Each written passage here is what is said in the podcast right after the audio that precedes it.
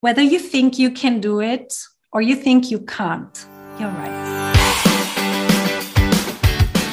Hallo und herzlich willkommen zum Mach dein Ding Podcast. Erfahre von anderen Menschen, die bereits ihr eigenes Ding gestartet haben, welche Erfahrungen sie auf ihrem Weg gemacht haben und lade dich von ihren Geschichten inspirieren und motivieren, um dein eigenes Ding zu machen. Mein Name ist Nico Vogt und ich wünsche dir viel Spaß bei dieser Folge vom Mach dein Ding Podcast. Herzlich willkommen zum heutigen Interview. Meine heutige Interviewpartnerin ist Verena Judy, Podcasterin, Coach, Speaker zu den Themen Leadership, Erfüllung, Persönlichkeitsentwicklung, aber auch noch ein paar weitere Sachen. Ähm, mega viel. Wie, wo, was sie genau macht, erzählt sie gerade selber. Hi Verena, schön bist du da. Wie geht's? Vielen Dank, dass ich heute dabei sein darf.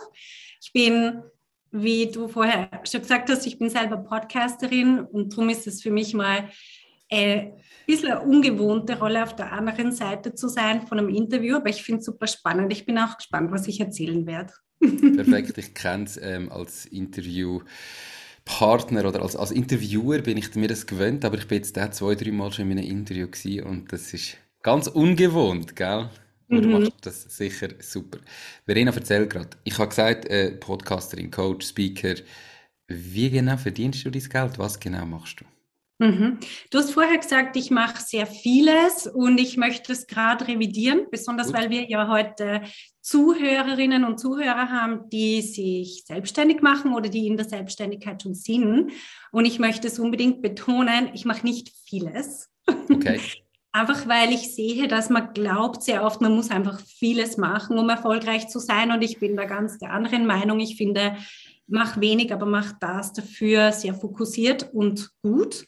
Mhm. Und was ich mache, also womit ich mein Geld verdiene, das ist deine Frage gewesen. Ich habe ein Coaching-Programm, das heißt Be a Leader. Und da mhm. geht es darum, dass wir eine Leader-Persönlichkeit entwickeln. Das ist für Frauen in führenden Funktionen. Also das kann sein eine Unternehmerin, kann eine Projektleiterin sein oder auch jemand in einer offiziellen Führungsrolle, also einfach mit Teamführung in einer Managementfunktion. Und was das Ziel ist von meinem Coaching, ist vor allem diese Leader-Persönlichkeit aufbauen, sprich Selbstvertrauen. Das ist das, was ich sehe, was sehr oft fehlt, warum die Leute dann nervös werden oder warum ihnen schlicht und einfach ihr Job nicht mehr Spaß macht. Auch bei Unternehmerinnen sehe ich, dass sie dann einfach die wichtigen Dinge, die für ihr Unternehmen wichtig sind, aufgrund von dem fehlenden Selbstvertrauen nicht tun. Sehr okay. oft schlagt sich das in der Akquise nieder mhm. und so weiter. Also dort ist mein Ansatz und dort verdiene ich mein Geld. Und sonst die anderen Sachen, die ich mache, das stimmt, ich mache sehr viel andere Sachen im Sinne von Gratis-Content, zum Beispiel Webinars oder ähm, auch YouTube oder meinen Podcast. Und das sind alles kostenlose Angebote. Als Speaker nehme ich Geld, das ist so. Dann gibt es einfach die verschiedenen Abmachungen. Okay. Und die andere Sache, ähm, eben wie die YouTube-Kanal, Podcast und so weiter, das ist aber eigentlich der Marketing-Kanal, wo du eben, sag jetzt, Content raus genau. gehst, natürlich mit dem Ziel, dass vielleicht die ein oder andere sich angesprochen fühlt und dann das Coaching bucht. Genau. Wo ich sehr stringent bin, das ist einfach mein Produkt. Ich habe da dieses eine Produkt und es kommt jetzt ein zweites Produkt in diesem Jahr, wieder zweites Produkt dazukommen. Das wird auch für Männer sein und es wird um einen Karriereschritt gehen. Also ganz ein klares Programm. Wie kann ich meinen nächsten Karriereschritt machen? Spannend. Okay. Seit wann bist du ähm, als Unternehmerin unterwegs selbstständig und was hast du vorher gemacht? Ich bin jetzt seit drei Jahren, ich muss nochmal nachrechnen, seit drei Jahren bin ich Unternehmerin. Und vorher habe ich alles Mögliche gemacht. Ich würde sogar sagen, ich war Unternehmerin, einfach nicht unbedingt in einer offiziellen Rolle oder mit meiner eigenen Firma unterwegs, aber dieses unternehmerische Denken, das war definitiv schon da. Ich habe zum Beispiel mit 20 für eine Marketingagentur gearbeitet und habe dann, das war ein Startup und ich habe eine ganze Region in Österreich übertragen bekommen. Einfach, es hat geheißen, erschließt diese Region, das sind wir noch nicht.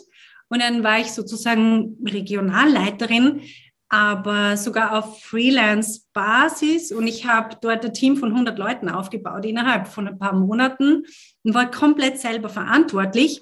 Im Nachhinein sehe ich, dass ich dort Unternehmerin war.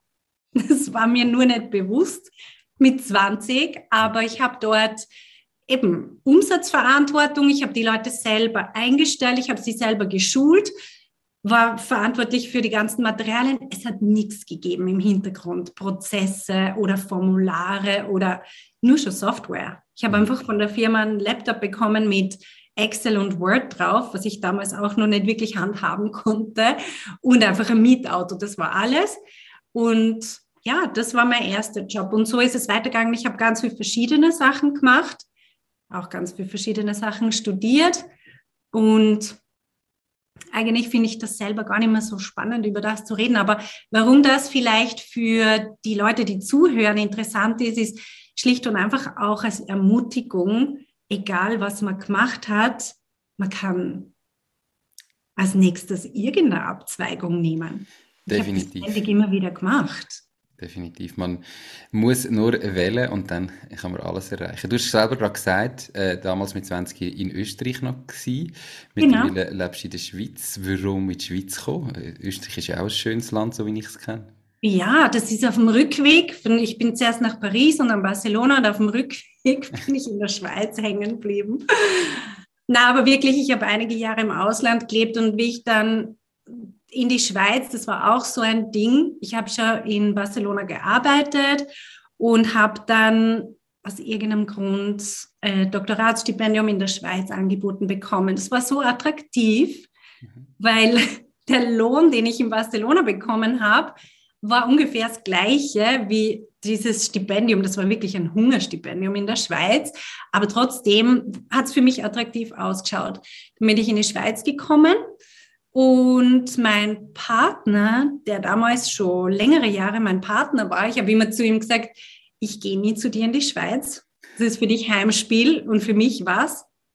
Es ist mir außerdem viel zu wenig exotisch. Ich will woanders hin. Und er ist dann sogar noch länger in Barcelona geblieben und ist dann irgendwann auch nachgekommen.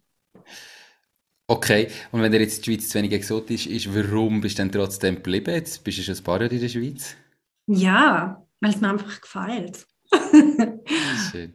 Na, es ist wirklich ein super Land und ich mag die Art, die Schweizer Art. In der Zwischenzeit habe ich ein bisschen ein Problem mit diesem Sarkasmus in Österreich, mit diesem absolut schwarzen Humor. Wenn ich jetzt dorthin gehe und die Leute sagen mir so faden gerade ins Gesicht, was sie denken über mich und was ihre Meinung ist über mich, das ist man ja in der Schweiz nicht gewohnt, das tut man ja nicht. Mhm. Oder? Da, denkt man sich zwar sein Teil, aber man würde es nie sagen. Ehrlich gesagt finde ich das sehr sympathisch. Ich finde, die Leute können ihre Meinung über mich auch sehr gerne bei sich behalten. Und ich finde es eher verstörend, wenn ich dann nach Österreich gehe und mir die Leute einfach so brühwarm ihre Meinung sagen und was ich tun soll oder nicht tun soll. Okay. Also ich bleibe jetzt da. Vorerst mal. Aber es sind eh schon 13 Jahre oder irgend sowas. Eben, gell? Ähm, ja. Bin ich mir gar nicht bewusst, dass das in Österreich so ist. Ich kenne das Land nicht äh, so gut, merke ich gerade. Aber spannend. ähm, in dem Fall seit 13 Jahren. Das ist nur meine Familie. Okay. Du hast gesagt, vor drei Jahren ähm, hast du dann das aktuelle Unternehmen gestartet. Eigentlich so mhm. im Kopf schon immer Unternehmerin gewesen. Und gleich mit einer neuen Dienstleistung starten, ähm, ist meistens nicht so einfach. Wie bist du da vorgegangen? Wie hast du deine erste Kundin gewonnen? Ehrlich gesagt, ich weiß das nicht mehr. Es ist wirklich spannend. Ich habe darüber nachgedacht, wie war das damals? Das Einzige, was ich weiß, ist, ich war super begeistert. Ähm, was ich gemacht habe, es gibt ja die zwei verschiedenen Modelle. Man kann mal Teilzeit, Teilzeit sich selbstständig machen und Teilzeit noch weiterarbeiten. Ich habe gekündigt und habe gesagt, ab jetzt Vollgas. Ich habe dieses finanzielle Kissen gehabt. Zum Glück, muss dazu sagen, ich habe vorher sehr gut verdient, habe auch meinen Mann unterstützt, der sich, eben vorher vergessen zu erwähnen, der ist Schweizer. Also es gibt also ein bisschen einen Grund, warum ich da bin. Mhm. Ähm, er hat sich, ich glaube, sieben, acht Jahre vorher schon selbstständig gemacht Und es war super, dass ich dort uns einfach diese finanzielle Stabilität auch garantieren habe können, damit er diese Freiheit gehabt hat, sein eigenes Unternehmen zu gründen. Mhm. Und wie ich dann einige Jahre später so weit war, hat er wiederum uns supporten können. Und ich habe einfach gewusst, okay, ich mache das jetzt einfach. Er trägt die Fixkosten und ich kann einfach das machen, was mir Spaß macht. Ich habe die ersten paar Monate nichts verdient. Mhm. Und das war auch rückblickend gesehen, ich habe auch nicht wirklich, ich bin nicht rausgegangen mit meinem Angebot. Ich habe zuerst mal im Hintergrund so für mich gemauschelt, habe ein bisschen an einer Website gebastelt, die ich nicht publiziert habe, also die ganzen Anfängerfehler gemacht. Und es ist mir aber gut gegangen dabei. Also ich habe keinen inneren Stress gekriegt. Und dann ähm, Genau, dann bin ich rausgegangen mit meinem Angebot und einfach mal auf Social Media habe ich angefangen zu reden über bestimmte Themen und dann sind Leute auf mich zugekommen, die gesagt haben, ähm, sie suchen jemanden, der sie coachen könnte und ob ich da zur Verfügung stehen würde, habe ich gesagt, ja. Okay, hast jetzt Jetzt hast du gesagt, am Anfang ein paar Monate kein Geld verdient. Weißt du nicht, wie viele mhm. Monate sind das? Also weißt du, sind das zwei, drei, sind das sechs, sieben? Ja, man muss unterscheiden zwischen der Zeit, wo ich gar nicht aktiv Kunden gesucht habe. Mhm. Das heißt, ich habe kündigt, dann habe ich mir mal zwei Monate einfach ein bisschen Urlaub. Das war eh Juli und August. Dann habe ich angefangen, im Hintergrund so die Sachen aufbauen wie Website und so weiter. Dann äh, bin ich Ende Oktober erstmal mit der Website live gegangen und dann habe ich so November, Dezember ein bisschen angefangen, drüber zu reden, öffentlich. Mhm. Und im Januar habe ich dann mein erstes Geld verdient. Okay. Also es war gar nicht so lang, wenn man schaut, ab dem Zeitpunkt, wo man wirklich, wo ich wirklich gesagt habe, ich habe da ein Angebot, ist es dann drei Monate gegangen. Nicht rückwirkend denkt eben. Du hast vorhin gesagt, die Anfängerfehler gemacht. Wie würdest du es mhm. heute machen? Würdest du heute vom ersten Tag an rausgehen und sagen, hey, ich habe ein Angebot? Oder würdest du wieder genau gleich starten? Oder gibt es vielleicht Sachen, wo du am Anfang das Gefühl hast, musst du unbedingt machen, wo du im Rückblick weißt, braucht es überhaupt nicht? Ja, Katastrophe. Ich habe so ziemlich jedes Fettnäpfchen mitgenommen. Ähm, Drum, das ist das, was ich heute auch in meinem Coaching-Programm, also Be a Leader, dort ist auch, ähm, da sind ja auch Unternehmerinnen drinnen. Und ich gebe denen genau diese Sachen mit, auch was sie bitte nicht machen sollen. Und zwar dieses im Hintergrund irgendwas vorbereiten und glauben, davon wird es besser, sondern nein, einfach rausgehen und über das Angebot sprechen, auch ohne Website, auch ohne irgendwelche gedruckten Visitenkarten oder irgendwas. Kein Mensch braucht das. Und das würde ich definitiv anders machen. Mhm. Also sofort sagen, hey, ich bin da, das und das ist mein Angebot. Genau. Jetzt hast du gesagt, das ist ein Coaching. Ähm, ist das so in einem fixen Programm rein, oder in einer Gruppe oder ist das immer eins zu eins individuell? Mhm. Ich mache kein eins zu eins Coaching mehr. Ich habe das am Anfang gemacht und jetzt habe ich, weil ich eben so eine spezifische Zielgruppe habe und weil ich genau weiß, was die brauchen, habe ich ein Programm zusammengestellt. Und das ist so, wir gehen die einzelnen Themen durch. Es ist eine fixe Gruppe und das Ganze dauert zwölf Monate. Man geht die einzelnen Themen durch, einfach jeden Monat ein Thema. Und die Leute bringen in die Live-Calls immer ihre ganz konkreten alltäglichen Herausforderungen. Und insgesamt ist das so viel wertvoller, dichter auch an ja, an, an Einsichten und an Aha-Erlebnissen und an Erkenntnissen, als wenn jetzt eine einzelne Person sich, sagen wir mal, jede Woche eine Stunde mit mir zusammensetzt und wir reden das durch, was die Person halt gerade braucht. Oder meine Erfahrung ist, dass die Leute so ein, zwei Fragen haben und danach sitzen sie da und sagen, okay, äh, eigentlich geht's mir jetzt gut, ich habe jetzt gerade gar keine Frage. Mhm. Während wenn man in dieser Gruppe eingebettet ist und in dem Programm, das ist einfach wie ein fahrender Zug, kann man sich vorstellen. Da gibt es die verschiedenen Module, da werden Themen behandelt, ähm, alle Themen, die es braucht, um erfolgreich und erfüllt zu sein. Also nicht nur erfolgreich im Sinne von einfach strampeln, sondern wirklich auch so Themen wie Selbstmanagement, emotionale Unabhängigkeit und so weiter. Und wenn man das Programm hat, dann kann man sich, man kann sich einfach die Module anschauen, die einem, die man gerade braucht und die einem am sympathischsten sind. Und so kommt man einfach Schritt für Schritt weiter. Es ist so viel reichhaltiger, als wenn man einfach eins zu eins Coaching hat. Okay. Das aber ist der Grund, warum ich das nicht mehr mache. Ja, aber im Nachhinein, du hast gesagt, nicht mehr machen. Also am Anfang hast du so mhm. gestartet. Mhm. Jetzt gerade mit dem Gedanken, so schnell wie möglich zu starten und rauszukommen, mhm. wirst du am Anfang mit so einem 1 zu 1 Coaching weiterhin anfangen oder immer noch anfangen und sagen und dann während dem Coaching quasi wie die verschiedenen Module entwickeln Genau. Oder würdest du zuerst im Hintergrund alles richten und dann raus? Nein, um Gottes Willen. Drum, gute Frage. Du weißt aber die Antwort eh schon. Natürlich. Nein, unbedingt einfach mit dem anfangen, was man kann.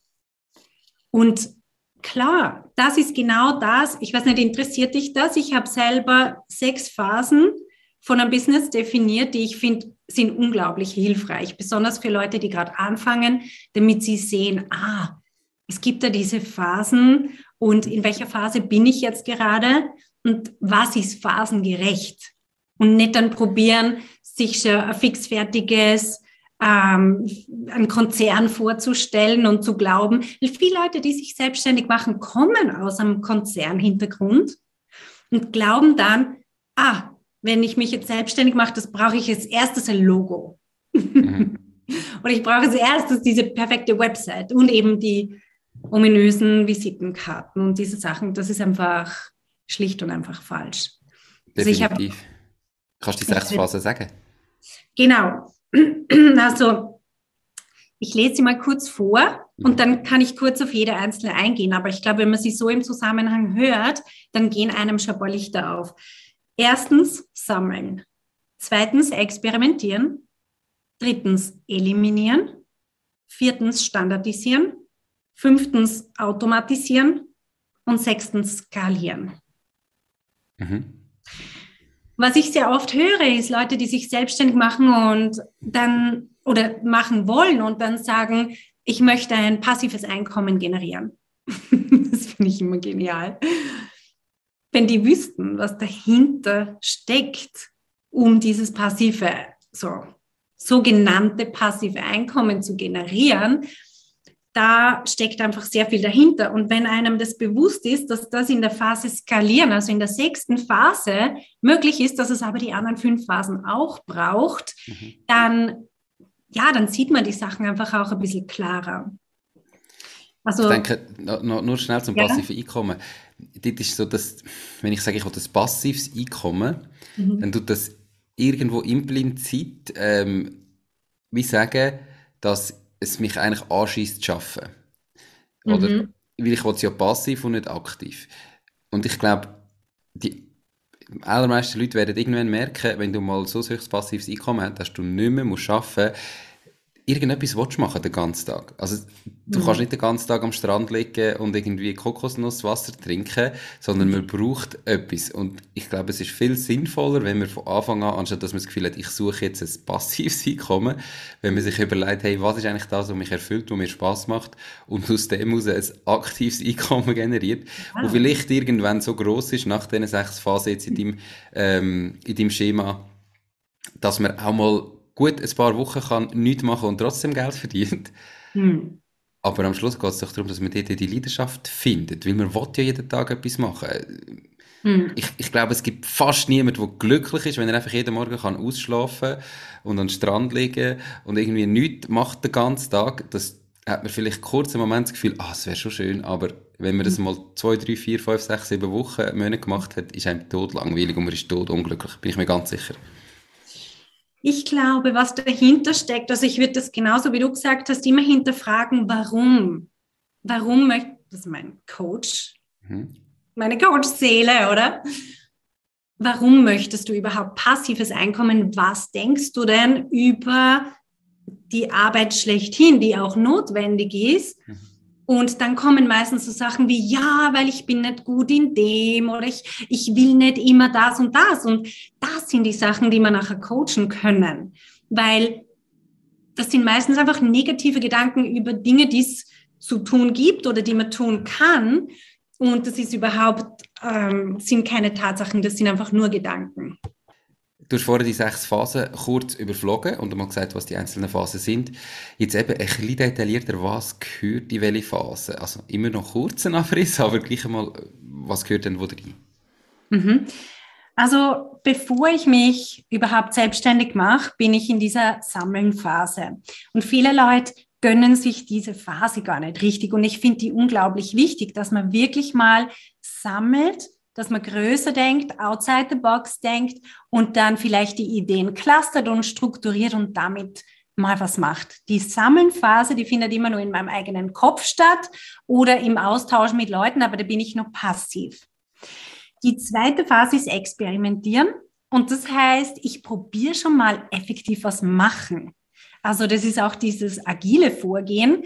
Ich frage schon mal potenzielle Kunden, ob sie das interessieren kann, ob sie das interessieren würde. Vielleicht gehe ich auf sie zu und biete ihnen mal einen gratis Workshop an oder ich biete einfach generell mal ein Webinar an und schaue, wer alles kommt.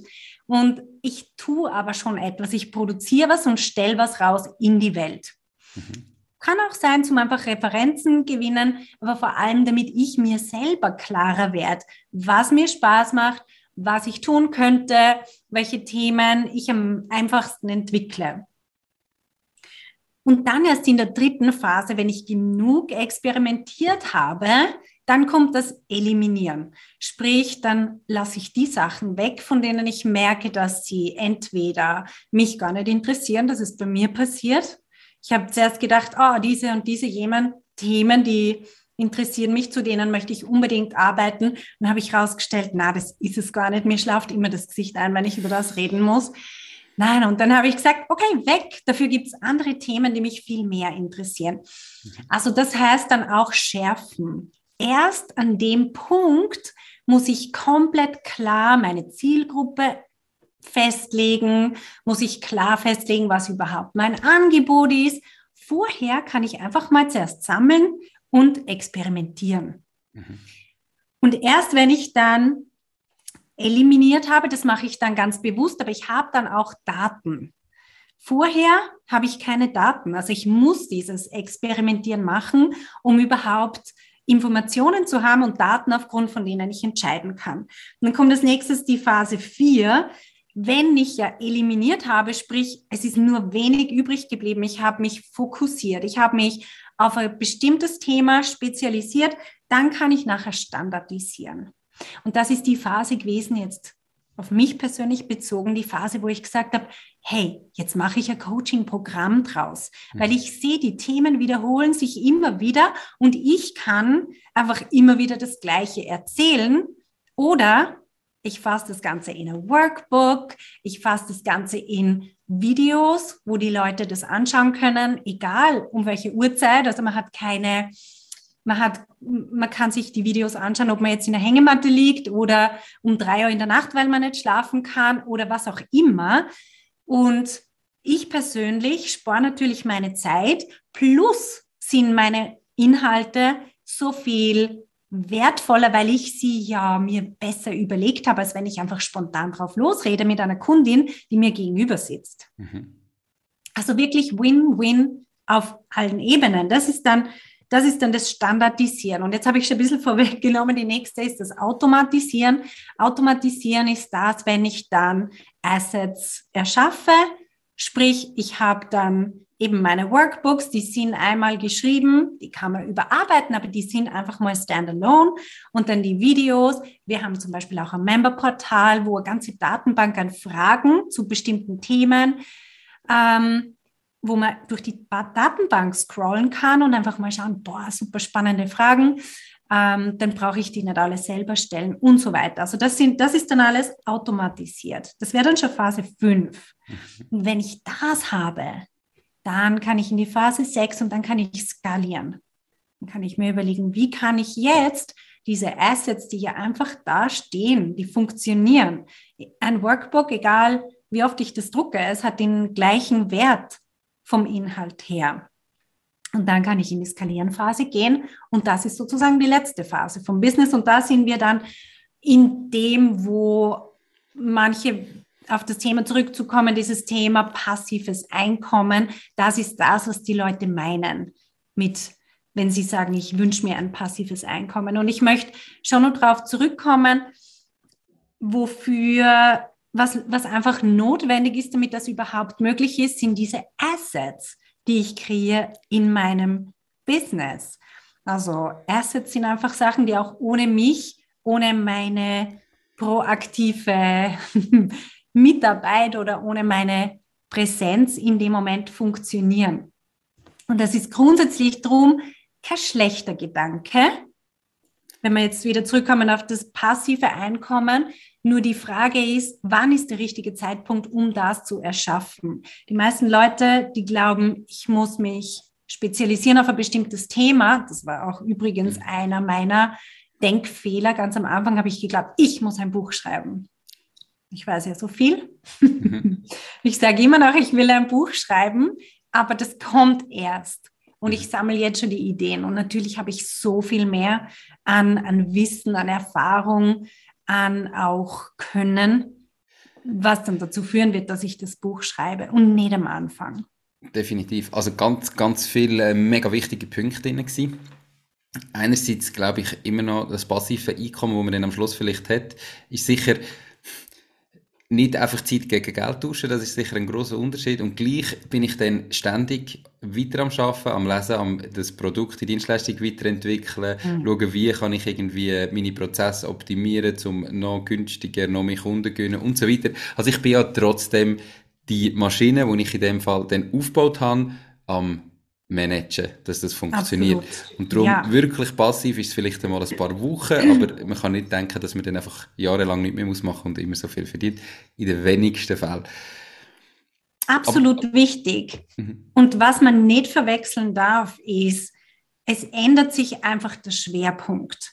Wenn ich ganz am Anfang schwerpunktmäßig meine komplette Zeit in Kunden, direkt am Kunden zu arbeiten, investiere, mhm. dann wird in der Phase 6 wird einfach sich das komplett verschieben. Und das ist ganz wichtig, dass die Leute sich das bewusst sind, weil man glaubt, oder wenn ich mich selbstständig mache, dann tue ich das meistens, weil ich das, was nachher mein Angebot ist, weil ich das einfach gern tue. Also mein Kernbusiness tue ich einfach gern, ich brenne dafür die meisten Leute wollen möglichst schnell zu Phase 6 kommen gleichzeitig. Jetzt, was passiert?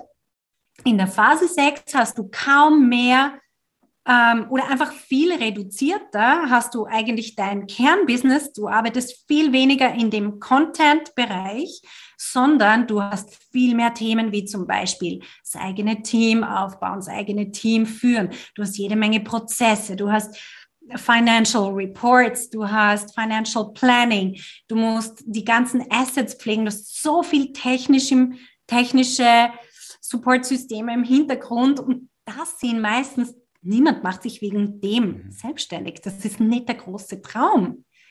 Und trotzdem wollen alle in die Phase 6. Und ich mhm. kann euch einfach sagen, weil ich bin in der Phase, alles andere, was man normalerweise gar nicht so gern macht, wird dann, ist einfach der viel größere Teil dann.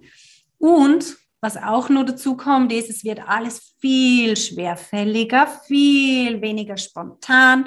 Man plant das ganze Jahr im Voraus. Man weiß genau, welche Projekte kommen wann, welche Ressourcen, Liquiditätsplanung und so weiter, während man am Anfang auch so ein bisschen in den Tag reinleben kann.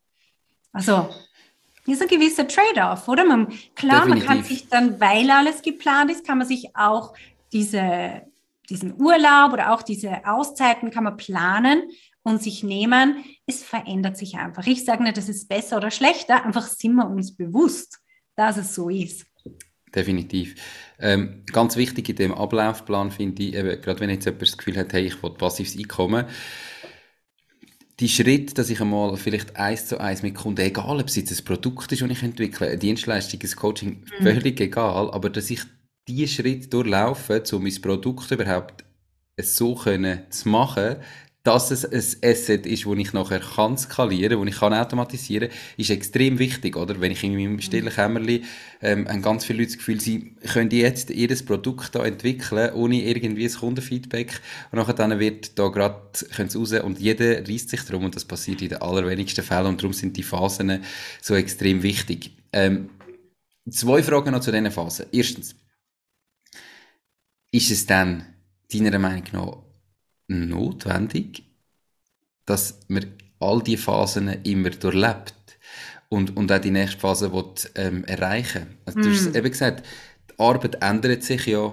es wird etwas anderes. Und wenn ich jetzt zum Beispiel vielleicht gerade das eins zu eins mit Kunden arbeite, liebe und das das ist, was mich glücklich macht und der Kontakt das ist, was mich glücklich macht, mm. muss ich dann das Ganze automatisieren? Muss ich dann das Ganze skalieren? Mm. Oder kann ich auch in meiner Phase bleiben und sagen, eigentlich ist es ist ja mein Ding. Ich, ich bin genau so glücklich in dem Moment, wo ich bin. Ähm, vielleicht, wenn es irgendwann nicht mehr stimmt, kann ich ja immer noch weiter, aber ja. kann man auch in so einer eigenen Phase mal bleiben. Also abgesehen davon, wir können alles. Wir dürfen mhm. alles. Das ist ja das Schöne als Unternehmerinnen und Unternehmer. Mhm. Wir selber machen die Regeln. Was ich dazu sagen möchte, ist erstens, die allermeisten Businesses schaffen es nicht bis in Phase 6. Also das stimmt absolut, mhm. was du gerade gesagt hast. Was ich beobachte, ist, dass die Leute erstens die Phasen durcheinander würfeln und dann irgendwo merken, es geht nicht auf. Und sehr viele junge Businesses leider sterben auch aus genau diesem Grund. Das ist etwas, das ist halt meine Analyse, gell? Das ist mhm. jetzt meine ganz persönliche Meinung, ist, weil die eben nicht phasengerecht arbeiten, sondern glauben, sie müssen, äh, sie, sie bauen einen riesen Apparat auf, obwohl sie ganz am Anfang sind also das phasengerechte Arbeiten ist wirklich auch das, was den Erfolg verspricht. Also das ist ein Fehler, den ich sehe, dass man die Phasen durcheinander würfelt. Der zweite Fehler ist, dass man zu schnell durch die Phasen rast. Also dass man sie gar nicht wirklich ausschöpft und dadurch die wirklich die, diesen, es ist ja ein Reifungsprozess. Mhm. Also man gönnt sich selber nicht die, diese Reifung und dann auch die Erkenntnisse, die man braucht, um stark genug zu sein, um in die nächste Phase zu kommen. Jetzt, wenn jemand zum Beispiel sagt, ich, wie du gesagt hast, ich arbeite so gern mit Kunden und ich will in dieser Phase bleiben, ich will nicht standardisieren und automatisieren. Ein Gedanke, den ich da mitgeben möchte, ist einfach, okay, es ist dein Business, du machst, was du willst. Ich möchte einfach den Gedanken in den Raum stellen, was ist das Beste für deine Kunden? Und für Kunden, also es ist einfach eine komplett andere Antwort. Wenn ich mich frage, was hilft meinen Kunden am meisten? Was brauchen meine Kunden? Wie kommen meine Kunden am schnellsten ans Ziel? Versus, was mache ich denn so gern? Mhm. Oder? Provokativ, wir können machen, was wir wollen. Aber ich würde einfach diese Perspektive auch mal nicht ausblenden. Und in so vielen Fällen profitieren Kunden so viel mehr, wenn ich mir die Arbeit mache, mich hinzusetzen und zu sagen, okay, was sind denn die Schritte? Zum Beispiel jetzt, ich habe diese sechs Phasen von einem erfolgreichen Business aufgezählt. Das ist mir irgendwann, weil ich halt mit Kunden gearbeitet habe, ist mir das irgendwann wie klar geworden, auch aus meinem eigenen Business. Mhm das ist eine Standardisierung, weil ich sehe, ah, es gibt irgendwie Parallelen und jetzt gieße ich das Ganze in ein System. Das hilft jetzt wieder anderen viel mehr, als wenn ich einfach lustig mit diesen, dort ein paar Tipps und dort ein paar Tipps und so weiter, ohne diese Standardisierung mache, wo ich mir überlege, gibt es einen gemeinsamen Prozess? Kann ich das vereinfachen? Wie kann ich sicherstellen, dass alle dieses Ziel erreichen? Und ich fange an, erstens auf so einem anderen Level denken. Ich fordere mich selber auch heraus und lasse nicht locker, bis mein Hirn mit den Lösungen hervorkommt. Versus einfach zu sagen, ah, ich mache das, was mir Spaß macht und ich arbeite so ein bisschen dort. Und das Gleiche gilt, das ist jetzt die Phase Standardisieren.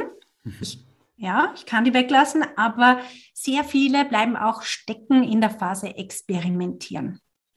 Das heißt, sie machen mal was und dann machen sie mal was anderes und dann machen sie nochmal was anderes und es macht ja alles, alles macht Spaß. aber sie werden nie wirklich gut in irgendwas. Plus natürlich können sie sich kaum irgendwie klar positionieren. Man weiß nicht, wofür die stehen, weil sie so ein bisschen diesen Bauchladen anbieten mit, ja, und dann noch Zigaretten und Limo und ein Kondom oder ich weiß nicht was. Und ähm, wofür steht die Person eigentlich? Und ich würde das immer hinterfragen, ist der Grund, warum du diesen Weg wählst, wirklich, weil dir alles so Spaß macht? Oder ist es, weil es anstrengend wird, bei einer Sache zu bleiben. Und als Coach sehe ich, dass einfach dieser Weg, der ist immer, ich gehe in eine Richtung und am Anfang bin ich super begeistert und ich habe so viele Ideen und es klingt so cool und es wird klasse und es wird funktionieren. Die Welt hat nur auf mich gewartet und dann, bumm, oh, kauft irgendwie niemand, will mhm. niemand. Habe ich doch mit drei Leuten geredet, die waren, die, die waren zuerst so positiv und niemand kauft jetzt. Und dann sagen sie, ich mache, glaub, was anderes. Ich habe eine neue Idee. Die funktioniert sicher viel besser. Und die werden mir die Leute aus der Hand reißen. Und dann springen sie aufs nächste Pferd auf. Und das ist genau, was ich beobachte, warum so viele Leute scheitern. Und es ist nicht, weil die erste Idee nicht gut gewesen wäre, sondern weil sie emotional an dem Punkt die Spannung nicht aushalten es ihnen zu unbequem wird. Dort dann rauszufinden, okay, jetzt bin ich da, jetzt habe ich da diese, diese Steine im Weg, was mache ich jetzt mit denen? Mhm. Die Steine werden, werden auf jedem Weg auftreten, früher oder später.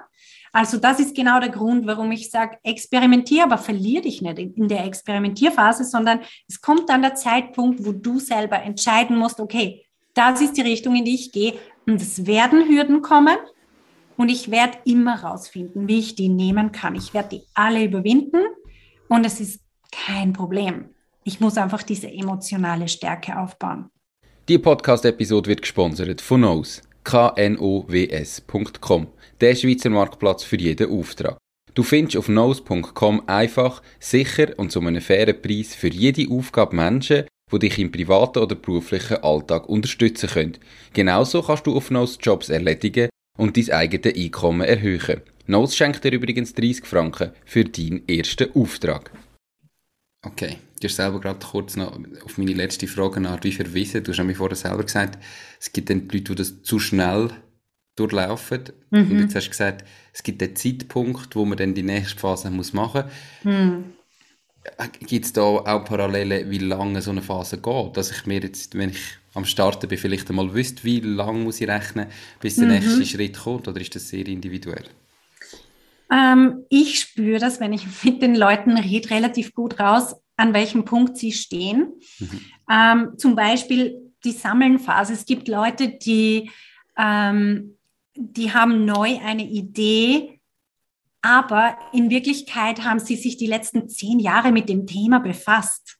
Es ist ihnen nur nicht in den Sinn gekommen, dass sie mit dem ein Business gründen könnten. Aber sie wissen so vieles. Sie, sie kennen alle die Websites. Sie haben die, ja, sie haben vielleicht schon in dem Bereich gearbeitet, einfach im Angestelltenverhältnis. Die brauchen dieses Sammeln nimmer. Mhm. Und dann gibt's Leute, die sagen, ah, ich würde mich gern selbstständig machen, aber ich weiß nicht mit was. Oder einfach ja, dann ist die, die Sammelnphase unterschiedlich lang.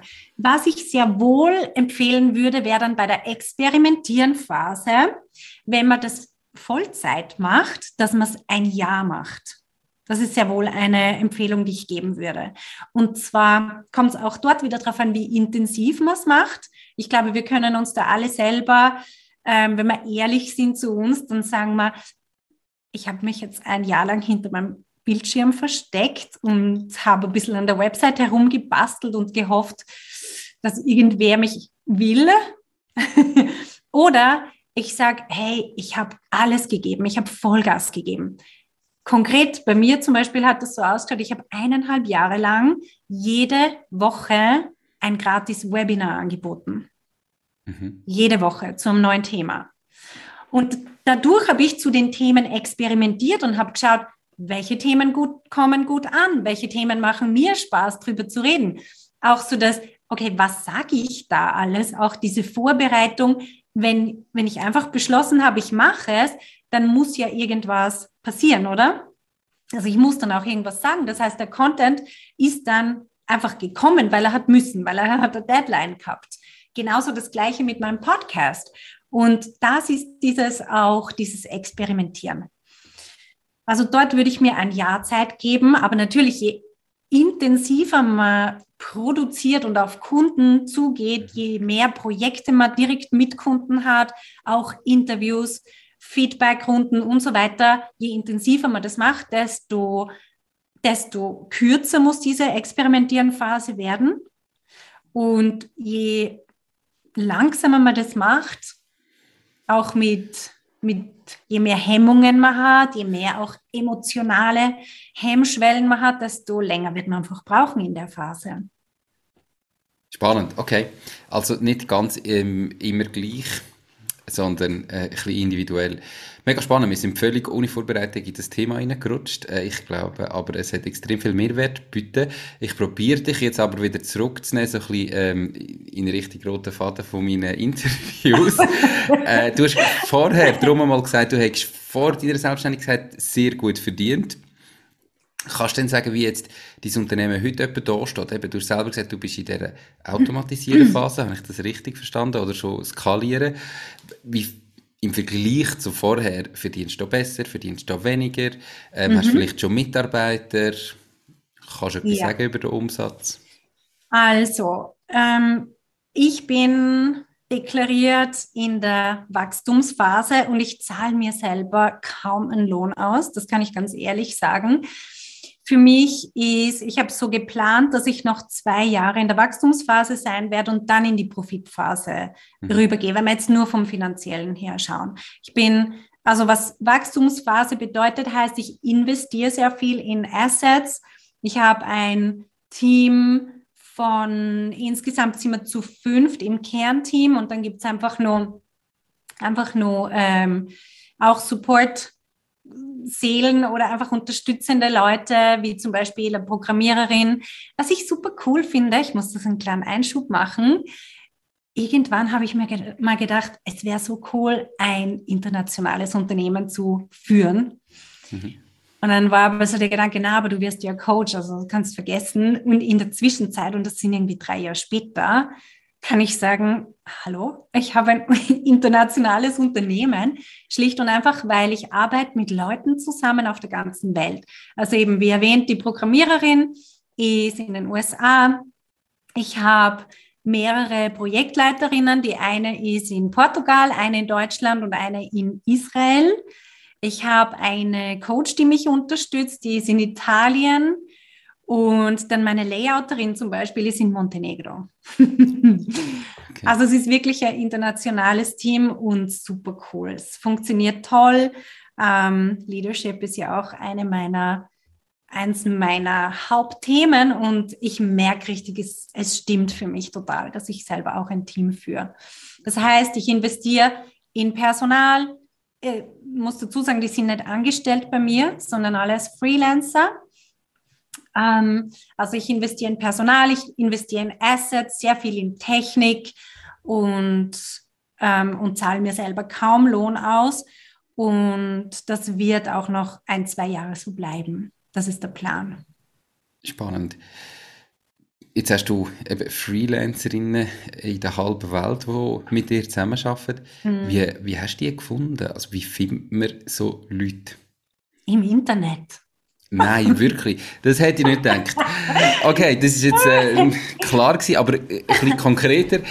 Wie ja, ich habe die ganz konkret ähm, LinkedIn, mhm. habe ich einfach über LinkedIn suche und dann einige Leute angeschrieben, die mir gepasst haben, so von ihrem, von ihrem Profil her und interviewt und Testprojekte gemacht. Und wenn es passt, dann, dann bleiben die Leute. Ich bin auch, ich muss auch sagen, ich habe auch negative Erfahrungen gemacht letztes Jahr, wo es dann einfach nicht gepasst hat.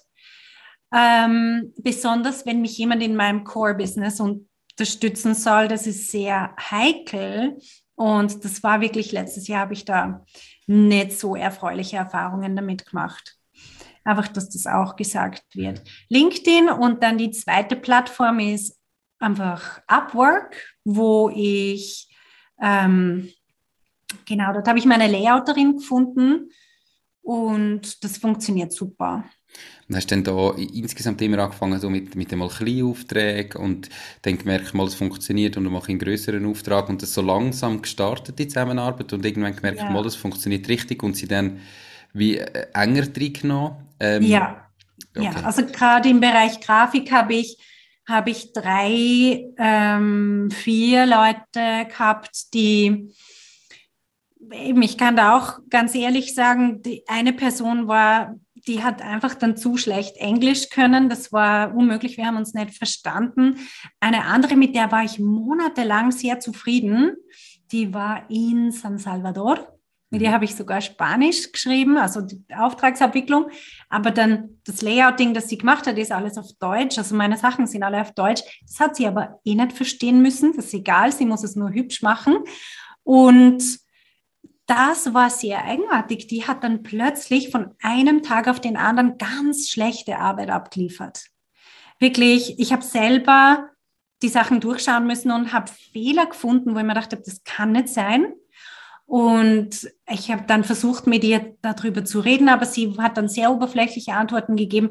Ich verstehe nicht, was da passiert ist. Das ist so ein bisschen, ja, auch eine negative Erfahrung. Und dann bin ich wieder auf eine andere Grafikerin zurückgekommen, mit der ich vorher schon mal ein kleineres Projekt gehabt habe und mit ihr klappt das super. Also mit ihr arbeite ich jetzt wieder seit, ja, auch schon wieder seit einem Jahr oder so.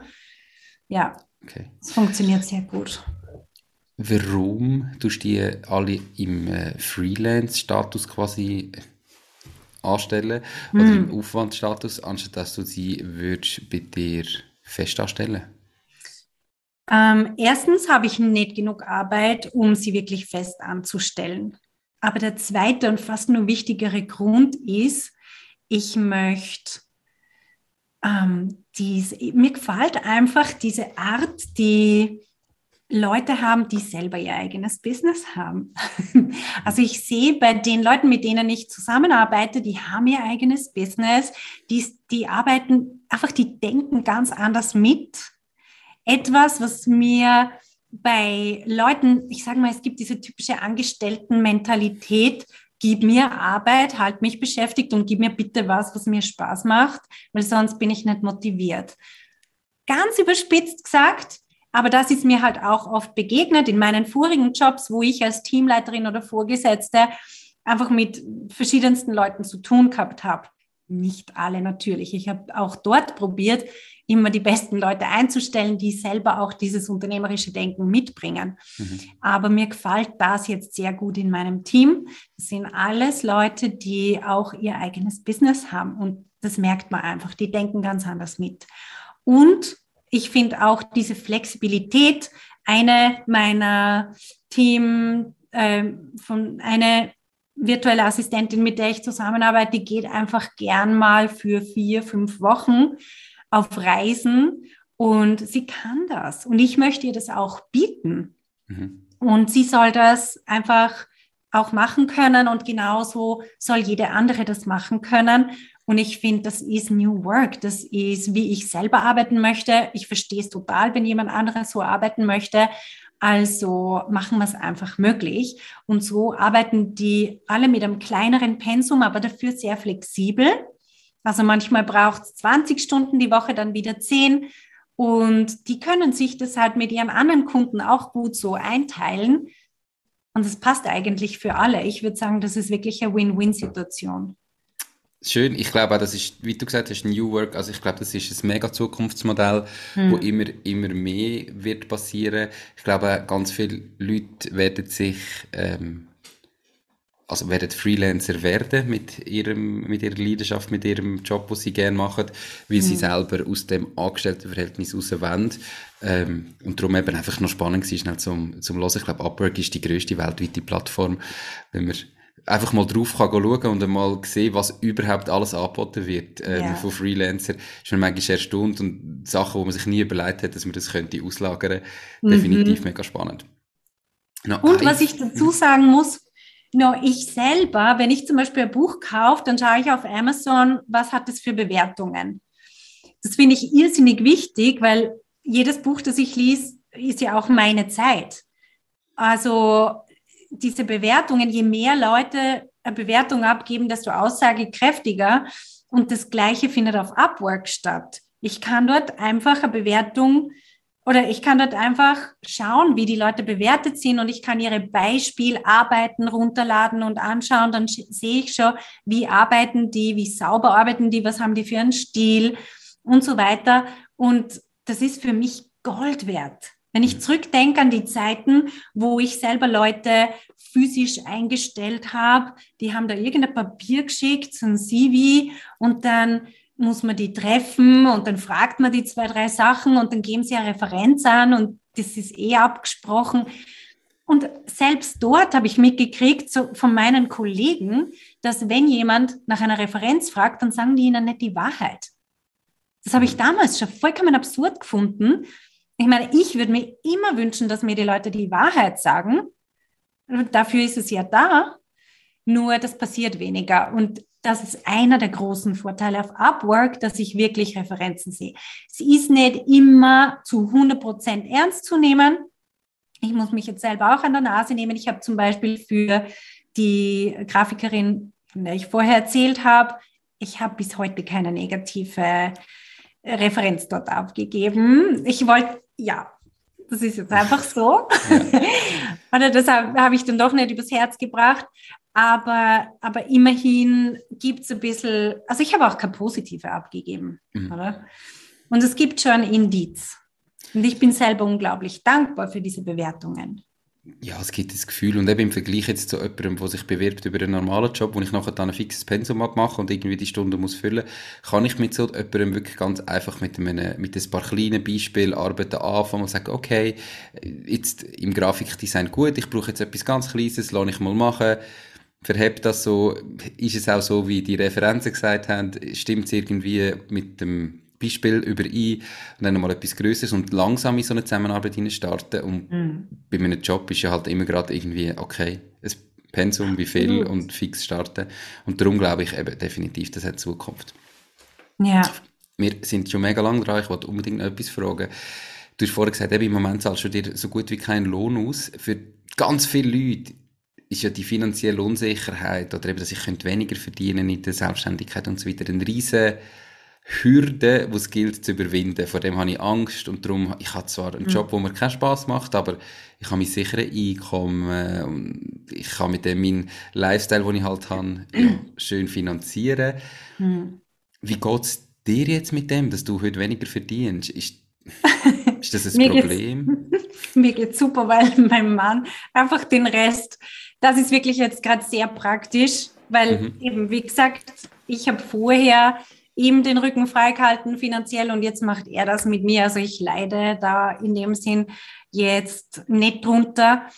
Ähm, ich glaube, was man da dazu sagen kann, es geht ja, deine Frage geht in Bezug auf, was macht man mit diesen Ängsten? Mhm. Und ich würde mir einerseits überlegen, jetzt ein Gedanke, der mich immer super unterstützt hat, ist, ich kann mit wenig Geld super glücklich sein. Also ich brauche das nicht. Eine Sache ist, wenn ich mir denke, oh, aber ich brauche das und wenn ich das nicht habe, dann bin ich eine Verliererin oder ich weiß nicht was. Das sind die Gedanken, die uns stressen. Wie schaut das aus, wenn ich das dann, oder das ist, das sollte uns einfach mal bewusst sein, dass sie nur unsere Gedanken, welche, welche Bewertung wir dem geben. Wenig Lohn ist per se nichts, also es ist einfach nur eine Zahl. Was heißt wenig? Viel, was für mich wenig ist, ist für andere wahrscheinlich eh schon viel. Also, das ist einfach, dass uns das klar ist, das findet in unseren Gedanken statt. Und dann die andere Sache ist, dass wir uns weniger auf unsere Ängste fokussieren sollen, sondern das, was ich äh, Erfolgsgarantie nenne, ist wirklich zu sagen, was ist meine Erfolgsgarantie? Nämlich, dass ich weiß, es gibt diese Phasen, ich gehe durch diese Phasen durch, ich kann diesem Prozess vertrauen und ich weiß, es werden Hürden kommen.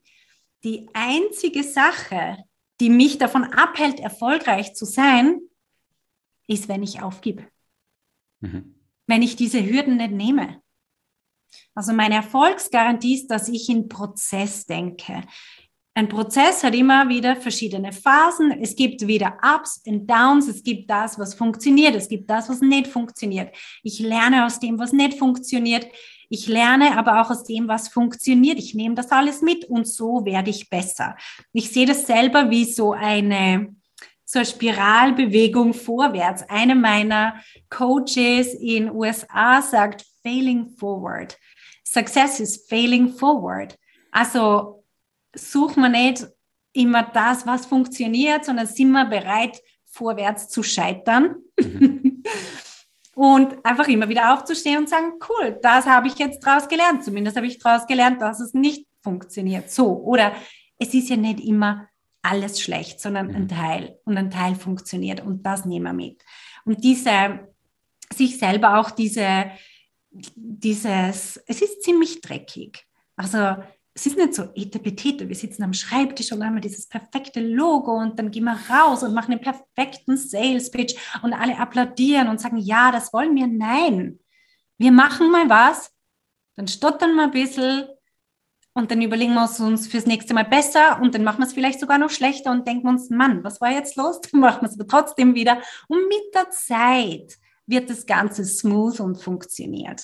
Mhm dass wir uns das zugestehen. Das ist die Erfolgsgarantie. Mit eigentlich ist das alles Mindset. Das ist alles, was ist in meinem eigenen Kopf. Was erwarte ich von mir selber? Kann ich diesen Perfektionismus loslassen? Kann ich rein einfach die Mathematik anschauen oder versinke ich im Drama von wegen, oh mein Gott, ich werde das nie schaffen. Oh mein Gott, die wollen mich nicht. Oh mein Gott, mein Produkt ist so schlecht. Oh mein Gott, alle anderen können das besser als ich und so weiter.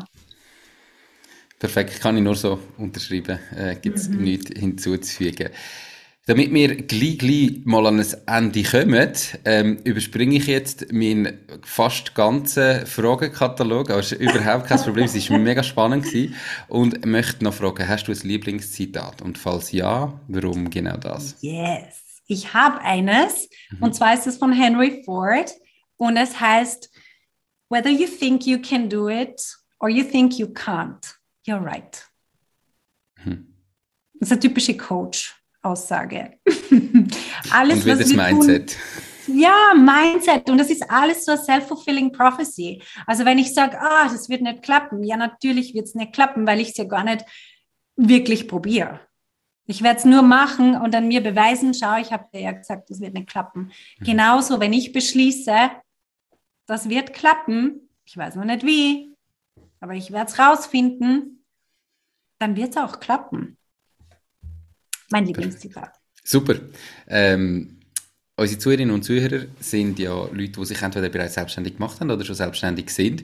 Wir haben schon ganz, ganz, ganz viele Tipps äh, dabei gehabt in dem Podcast und gleich, wenn jetzt denen nur so drei ganz konkrete Tipps könntest mit auf den Weg geben, welche drei wären das? Ja, ganz, ganz wichtig. Marketing kann man nicht outsourcen. Ihr könnt es probieren, Du kannst es machen wie ich. Ich habe es mehrmals probiert, ganz viel Geld verloren. Geht nicht. und ich weiß das auch von Business Coaches, denen ich dann viel Geld bezahlt habe, damit sie mir das sagen.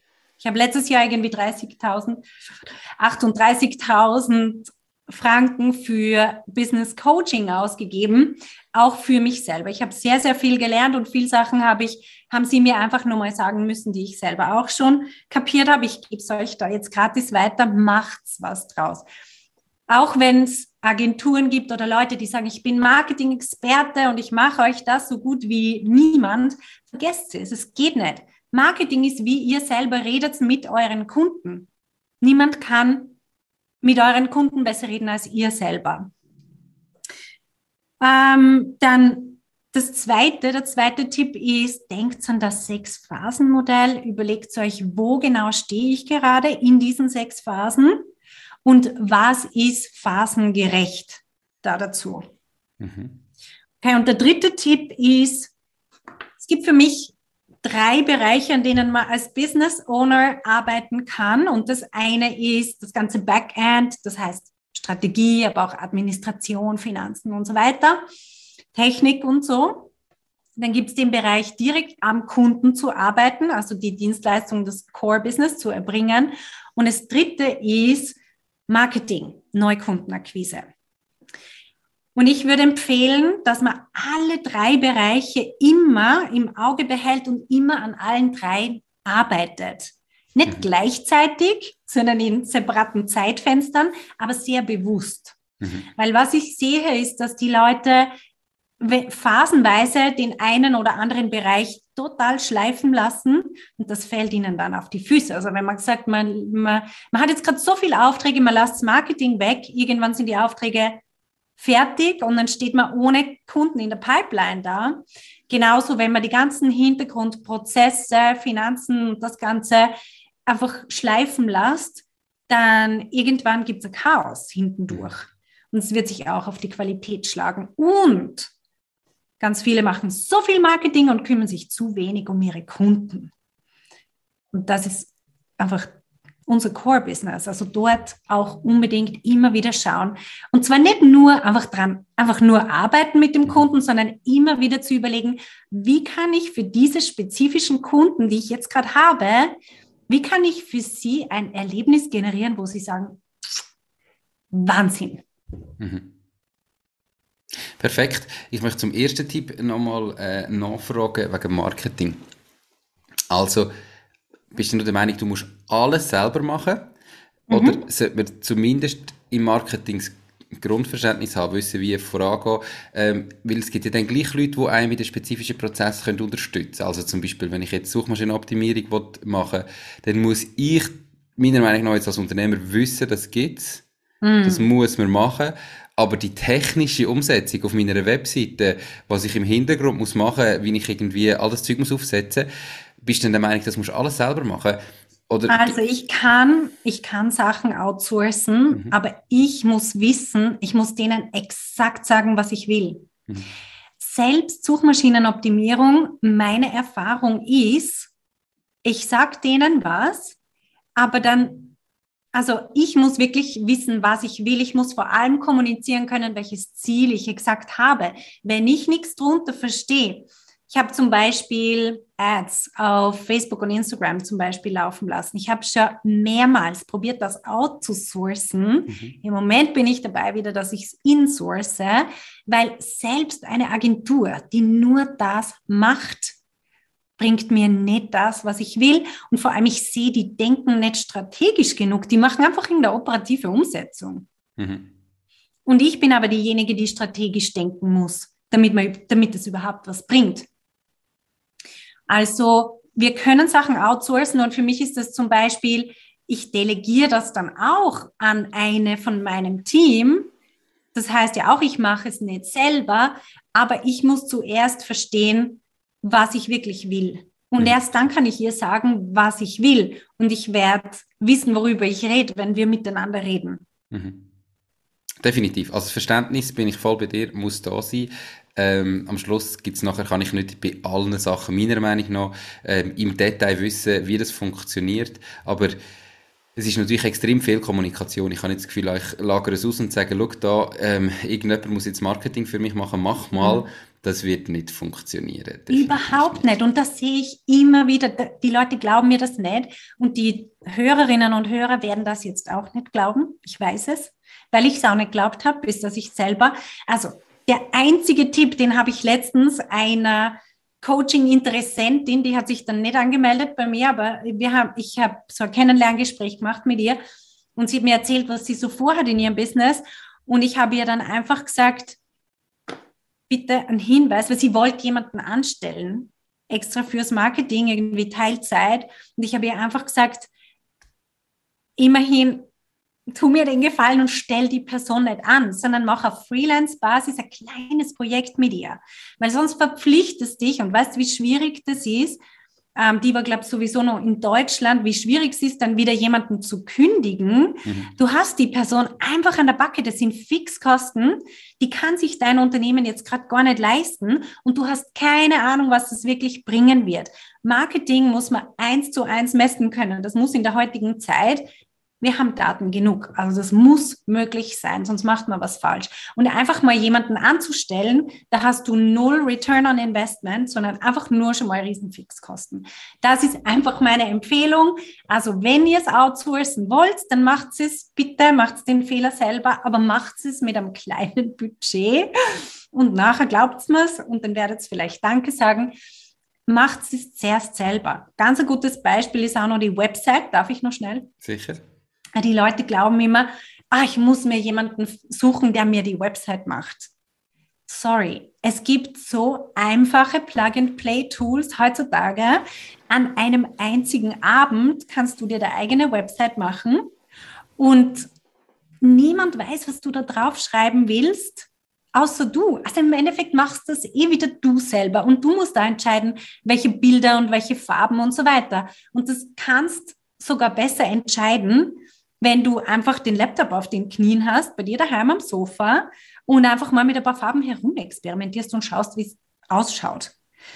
Also, diese ganze Scheu vor der Technik einfach mal spülen und sagen, ich mache das jetzt einfach mal. Ich nehme mir einen Abend Zeit und dann will ich eine grobe Website haben. Mehr Zeit gebe ich mir eh nicht für das, weil ehrlich gesagt, unsere Zeit ist so viel wertvoller als für solche ich, Sachen. Ja, ich denke, jetzt sind wir ähm, absolut wieder am Punkt, in welcher Phase befinde ich mich im Moment. Und wenn es dann mal mhm. vielleicht um Phase skalieren geht und ich kann alles, dann ähm, ist es vielleicht extrem wichtig, dass meine Webseite perfekt passt oder Teil von meiner Webseite, was vielleicht eine Landingpage ist, wo die Leute reinholt. Ähm, und dann muss ich mich ganz viel um das kümmern. Aber dann hat es ganz klar den Grund dafür. Und die meisten Leute, die am Anfang das Gefühl haben, eben, man kann monatelang an einer Webseite schreiben und dann veröffentlicht man sie und dann hat man in drei Monaten zwei Besucher getroffen. Mhm. Ähm, weil, wer will das wissen? Also da gibt es viel, viel, viel, viel Wichtigeres. Ähm, und die Wichtigkeit kommt je nach Geschäftsmodell erst ganz weit hinten. Ist Perfekt. So. Merci vielmals für die Tipps. Ähm, dann kommen wir noch zu Buchempfehlungen. Wer das Video auf YouTube schaut, der sieht, ich will jetzt nicht zählen, x, x, x Bücher hinter dir, viel mehr wie hinter mir da. ähm, was sind so, ja, so die wichtigsten, besten Bücher, die du jetzt im Moment würdest empfehlen? Wie viele darf ich? Ähm, machen wir drei. Oh, also welches Jetzt musst du dich entscheiden. okay, also mein, eins meiner absoluten Favorites ist dieses Buch. Das heißt Essentialism von Greg McKeown. Und das ist sowas von wertvoll, weil es zeigt auf, worauf kann man sich, wie soll man sich fokussieren und was kann man alles weglassen. Mhm. Es ist unglaublich wertvoll. Das Buch würde ich jeder Person empfehlen, egal ob Unternehmerin, Unternehmer oder sonst irgendjemand, einfach super wertvoll. Kennst mhm. du das? Nein, noch nicht mhm. Das nächste, eins, eins meiner Lieblingsbücher ist The Infinite Game von Simon Sinek. Ähm, ich habe vorher kurz angesprochen, ein Gedanke, das mit dem einfach immer weitermachen. Das Leben ist ein Prozess und was wir daraus lernen, das kommt in diesem Buch auch in mhm. irgendeiner Form vor. Ehrlich gesagt, jetzt gerade auswendig weiß ich gar nicht mehr, worum es geht in dem Buch. Aber doch, es geht auch um genau das. Ich glaube, vom Simon, Sinek kann, vom Simon Sinek kann man alles lesen alles lesen. Ich habe sogar überlegt, welches ich nehme von ihm. Good. Aber gerade im Business-Kontext finde ich jetzt das okay. super spannend. Und weil es geht um, habe ich diesen Infinite Mindset, also wirklich das Prozessdenken oder denke ich in Winning or Losing? Und mhm. das ist so wichtig, um gerade das im Unternehmertum auch wirklich einfach immer vorwärts zu machen. Mhm. Ähm, ja, dann vielleicht muss ich doch vier.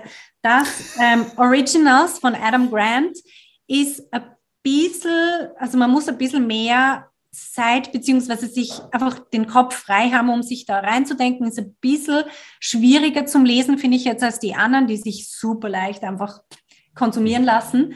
Ähm, es bringt aber auch ganz viel, ähm, ganz viel Inputs, auch in Bezug auf Unternehmertum. Perfekt. Genau. Als letztes. Darf ich noch Ja, Expert Secrets von Russell Brunson. Er beschreibt vor allem, wie, also wirklich in Bezug auf, wie kann ich, weil wir vorher über Marketing geredet haben, wie kann ich meine Message rüberbringen? Und er hat da sehr viel Tipps, auch ganz konkret für ein perfektes Webinar. Ich glaube, er schreibt das sogar irgendwo. Also ob es in Form von einem Webinar ist oder in Form von einer Sales-Page oder in Form von was auch immer, ähm, E-Mail zum Beispiel, da sind einige sehr wertvolle Tipps drinnen. Ja, von genau. Russell Brunson ähm, kann man wirklich auch alles lesen. Äh, okay, was hast du noch gelesen von ihm? Dotcom Secrets habe ich als erstes Ah ja, genau. Ähm, das war älter. Das erste. Ich müsste gerade schnell schauen, ich weiß gar nicht, wie sie heißen. Schau, da habe ich, schau, was da liegt. Nein. gerade ein, ein, Griff entfernt. Nein, er hat wirklich äh, geniale Bücher, mega einfach geschrieben. Hm. Irgendwie schafft er es, unglaubliche Details in eine einfache, logische Art und Weise zu verpacken. Und ich meine, sein Erfolg gibt mir definitiv auch recht. Ähm, mir ist noch eines eingefallen, ich okay. muss das unbedingt nur loswerden, weil das ist so ein geniales Buch. Mhm. Kennst du das da? Ähm, ich kenne ich, ich kenn den Alex Hormozy, der kommt natürlich aus meiner Branche. Okay. Ähm, ich bin ja ursprünglich in der Fitnessbranche, also mein Hauptgeschäft ist Sportcenter und er hat ja mhm. wirklich mit, ähm, mit Fitness Zentren sein Geld verdient oder der Start in seine Karriere gemacht und ist ein genialer Typ, muss ich sagen. Ja, ja, er, ist, er ist genial. er ist sowas von unkonventionell mhm. und er legt, und vor allem so uneitel. Ich finde das genial. Und das Buch, das heißt 100 Million Dollar Offers und das, was ich so genial finde, ist, er bringt die Formel, wie kann ich mein Angebot so ansprechend wie möglich machen. Er bringt es wirklich auf den Punkt. Er hat da eine Formel drinnen und die, die ist einfach genial. Mhm. Also wenn wir uns wirklich auf das fokussieren, es stehen viele Sachen drinnen, die in anderen Businessbüchern auch drinnen stehen, logischerweise, mhm. aber er macht so simpel und vor allem, er bringt gewisse Dinge auf den Punkt, die, die ich woanders noch nie so klar gelesen habe. Das Buch hat ein schreckliches Layout. Es schaut super billig aus. Ich weiß nicht, ob er das selber daheim, also keine Ahnung. Der Typ ist steinreich und hat sich keine anständige Layouterin oder so leisten können. Und das alleine finde ich schon wieder faszinierend an ihm. So viel zum Thema, man braucht eine perfekte Website oder irgend sowas. Nein, also der Typ hat ein unglaubliches Portfolio an Firmen mhm. und bringt ein Buch raus, wo einfach die absolut größten genialen Weisheiten drinnen stehen und es schaut super. Also, ja, okay. man kann sich selber seine Meinung drüber, drüber bilden. Perfekt, aus diesen drei Büchern sind am Schluss trotzdem fünf geworden, aber die findet ihr natürlich verlinkt in den Show Notes ähm, auf der Webseite www.mach-ding.ch und für all die, die es auf YouTube schauen, unterhalb vom Video. Verena, wir haben absolut überzogen, ähm, aber es ist mega, mega spannend gewesen, wenn jetzt Zuhörerinnen und Zuhörer bis jetzt dabei geblieben sind und sagen, hey, Verena, äh, extrem sympathisch, wollte ich unbedingt kennenlernen, wie und wo kann man sich am besten mit dir vernetzen? Also, ich bin natürlich auf sämtlichen Social-Media-Plattformen auch dabei, aber wenn man jetzt wirklich mit mir Kontakt aufnehmen möchte, dann würde ich über LinkedIn eine Message schreiben und ihr findet natürlich alle Informationen zu mir auch auf meiner Website. Das ist verenachudi.com. Und Judy, gut, das sind alles Schweizerinnen und Schweizer, mhm. die wissen, wie man Judy schreibt, mit I. T-S-C-H-U-D-I. Perfekt. Auch das findet ihr natürlich so alles verlinkt. Genau. Auf allen Sachen, die ich vorher schon gesagt habe. Hey Verena, merci viel, viel, viel mal für deine Zeit. Ähm, ich wünsche dir ganz viel Erfolg auch in Zukunft und einen ganz schönen Nachmittag. Dankeschön, dir auch. Mach's gut. Tschüss. Ciao, ciao. ciao. Das war es auch schon mit dieser Podcast-Folge. Ich bedanke mich ganz herzlich fürs Zuhören. Ich würde mich außerdem extrem freuen, wenn du auf meine Webseite www.mach-dies-ding.ch wirst gehen und dich dort in mein Newsletter einträgst. Damit kann ich dich über neue Folgen und Themen, die dir helfen, dein eigenes Ding zu starten, informieren. Nochmal danke vielmals fürs Zuhören und bis zur nächsten Folge vom Mach dies Ding Podcast. In dem Sinn, alles Gute und bis dann, dein Nico.